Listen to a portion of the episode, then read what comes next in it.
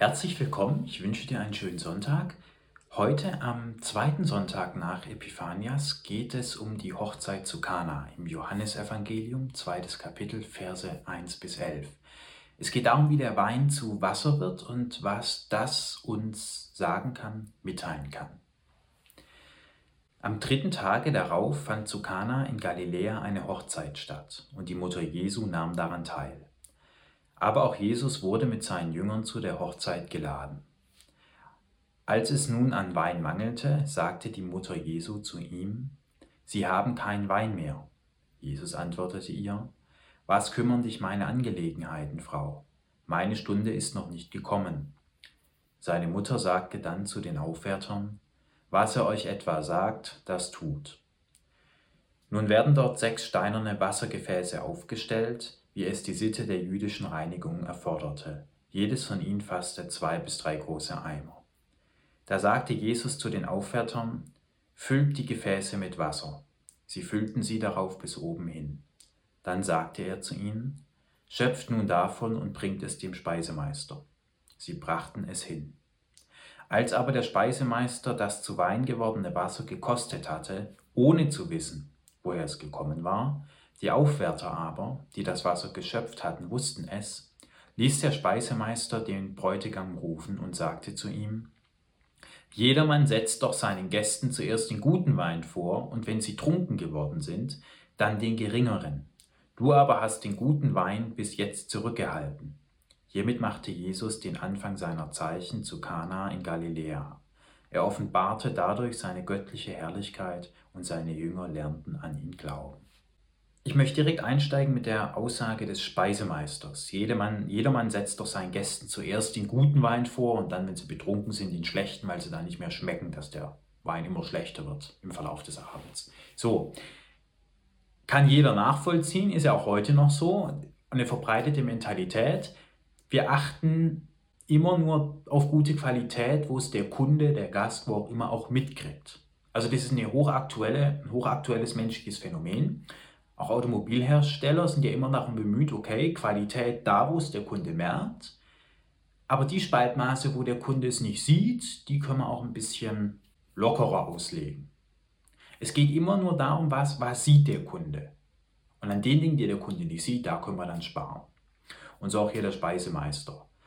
Hier schwingen mehrere spannende Prämissen mit. Zum einen natürlich die Mangelprämisse, der allgegenwärtige Mangel in der Welt. So nach dem Motto, naja, es gibt nicht genug, also müssen wir das wenige, das wenige an guten Wein, das wenige an, gute an guter Qualität da einsetzen, wo die Menschen das noch mitkriegen.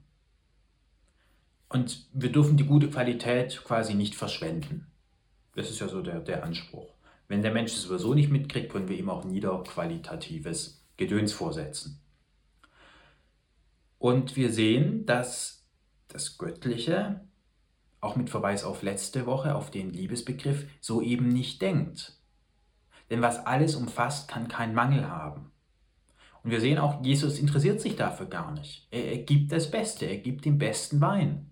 Vollkommen egal, ob am Anfang des Abends oder am Ende des Abends, weil er von einer anderen Prämisse ausgeht, von einer Prämisse der Fülle. Es gibt für alles genug da. Es besteht gar keine Notwendigkeit zu sparen oder das Gute für gewisse Umstände, Ereignisse vorzuhalten. Hier sehen wir wieder den Kontrast zwischen der weltlichen Erfahrungsrealität des Menschen von Mangel, es gibt nicht genug, das Kostbare muss nur da eingesetzt werden, wo sinnvoll ist, ansonsten können wir mit Billigem auch gerne auffüllen, weil es gibt immer zu wenig. Und hierzu im Kontrast eben das, das Göttliche, das Allumfassende, was aus begrifflichen Gründen nur Fülle sein kann. Es gibt genug, denn was alles umfasst, dem kann es an nichts mangeln. So einfach ist es. Und deswegen ist die göttliche Liebe bedingungslos allumfassend. Ferner sehen wir, dass Jesus eine Prämisse der Fülle auswählt. Für ihn ist es selbstverständlich, dass es für alles genug gibt und dass auch alles möglich ist. Also auch die Beinwerdung von Wasser. Und spannend ist auch hier wieder, dass seine Jünger den physischen Beweis haben wollen, die, die Äquivalenz. Theoretisch ist es ja klar, dass Fülle, also etwas, was alles umfasst, muss in der Fülle sein, aus begrifflichen Gründen, denn es kann nichts außerhalb von ihm geben. Aber die Jünger wollen die Anschauung. Und das Hochspannende ist, dass die Bibel hier ja davon berichtet, dass diese Anschauung möglich ist. Man könnte auch sagen, wenn etwas Wahrheit ist, dann muss es aus allen Perspektiven Wahrheit sein, sonst ist es keine Wahrheit. Das heißt, das theoretische Denkkonstrukt zwischen Mangel und Fülle, die Welt basiert auf Mangel, aber Gott in seiner Allumfassheit auf Fülle, muss auch in der konkreten Welt sich als Wahrheit beweisen. Und in diesem Fall erweist sich die Wahrheit dadurch als Wahrheit, dass es eben funktioniert, dass die Jünger wirklich sehen, ja, es wird tatsächlich aus Wasser Wein. Deshalb glauben wir daran. Für die Menschen ist das Wahrheitskriterium der Praxis immer sehr wichtig. Und Jesus gibt es ihnen aus genau diesem Grund, dass sie verstehen, ja, es macht einen Unterschied, ob ich von Mangel oder von Fülle ausgehe. Der Speisemeister geht von Mangel aus und deswegen pflaumt er seinen Herrn fast an, wie verschwenderisch er doch umgehe mit seinem Wein. Die zweite Bibelstelle beschreibt das gleiche Ereignis wie letzte Woche, nämlich die Taufe Jesu, diesmal im Johannesevangelium, erstes Kapitel, Verse 29 bis 34. In jener Zeit sah Johannes der Täufer Jesus auf sich zukommen und sagte, Seht das Lamm Gottes, das die Sünde der Welt hinwegnimmt. Er ist es, von dem ich gesagt habe, nach mir kommt ein Mann, der mir voraus ist, weil er vor mir war. Auch ich kannte ihn nicht, aber ich bin gekommen und taufe mit Wasser, damit er Israel offenbart wird. Und Johannes bezeugte, ich sah, dass der Geist vom Himmel herabkam wie eine Taube und auf ihm blieb. Auch ich kannte ihn nicht, aber er, der mich gesandt hat, mit Wasser zu taufen, er hat mir gesagt, auch wen du den Geist herabkommen und auf ihm bleiben siehst, der ist es, der mit dem Heiligen Geist tauft. Und ich habe es gesehen und bezeugt, dieser ist der Sohn Gottes. Wir haben die gleiche Stelle wie letzte Woche und folglich auch die gleichen Themen. Es geht um Friede und um die göttliche Liebe, die allumfassend ist. Schau dir gern das Video von letzter Woche an, da gehe ich auf die Begrifflichkeiten nochmal darauf ein und warum die göttliche Liebe allumfassend und auch ewig sein muss. Die Taufe mit dem Heiligen Geist, die hier angesprochen wird, meint meines Erachtens, dass Jesus den Geist der Menschen verändert. Und wie verändert er den Geist der Menschen? Indem er ihnen eine Prämisse der Fülle in ihrem Denken anbietet. Der Weisemeister der ersten Bibelstelle geht von der Mangelprämisse aus. Grundsätzlich gibt es zu wenig. Grundsätzlich, ganz grundsätzlich. Also schließt sein, baut sein ganzes folgendes Denken auf der Annahme auf, dass es zu wenig gibt. Grundsätzlich. Und die Taufe mit Heiligem Geist, die hier angesprochen ist, meint, Jesus bietet den Menschen, bietet uns eine Prämisse der Fülle an. So nach dem Motto, denkt das doch mal anders. Ihr nehmt den Mangel an und ihr handelt so, als ob es hier Mangel gibt an allem. Deswegen auch nur den guten Wein am Anfang und so weiter und so fort. Deswegen auch da sparen, wo es geht und ja, kennen wir alles. Denkt das doch mal anders. Denkt doch mal, Moment, woher weiß ich eigentlich, dass hier Mangel ist? Ja, ich sehe bestimmte Dinge, aber im Grunde ist die letzte Prämisse immer willkürlich.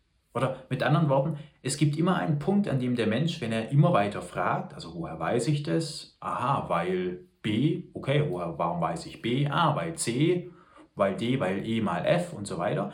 Aber irgendwann kommt der Punkt, wo der Mensch sagt, ja, okay, eigentlich, jetzt habe ich keine weitere Erklärung dafür. Und das ist der Moment, wo die Willkür offenbar wird, wo klar wird, okay, die letzte Prämisse ist willkürlich. Für sie gibt es keinen letzten Grund. Und wenn die letzte Prämisse aber willkürlich ist, dann kann ich doch auch willkürlich eine Prämisse der Fülle nehmen. Und eine Prämisse der Fülle führt dann eben zur Freude, zur Liebe, auch dann im göttlichen Sinne. In diesem Sinne lade ich dich dazu ein, eine Minute in die Stille zu gehen und gerade über den Willküraspekt, über, den, über das Momentum der Willkür, das die letzte Prämisse des menschlichen Denkens nicht weiter begründbar ist, nachzudenken.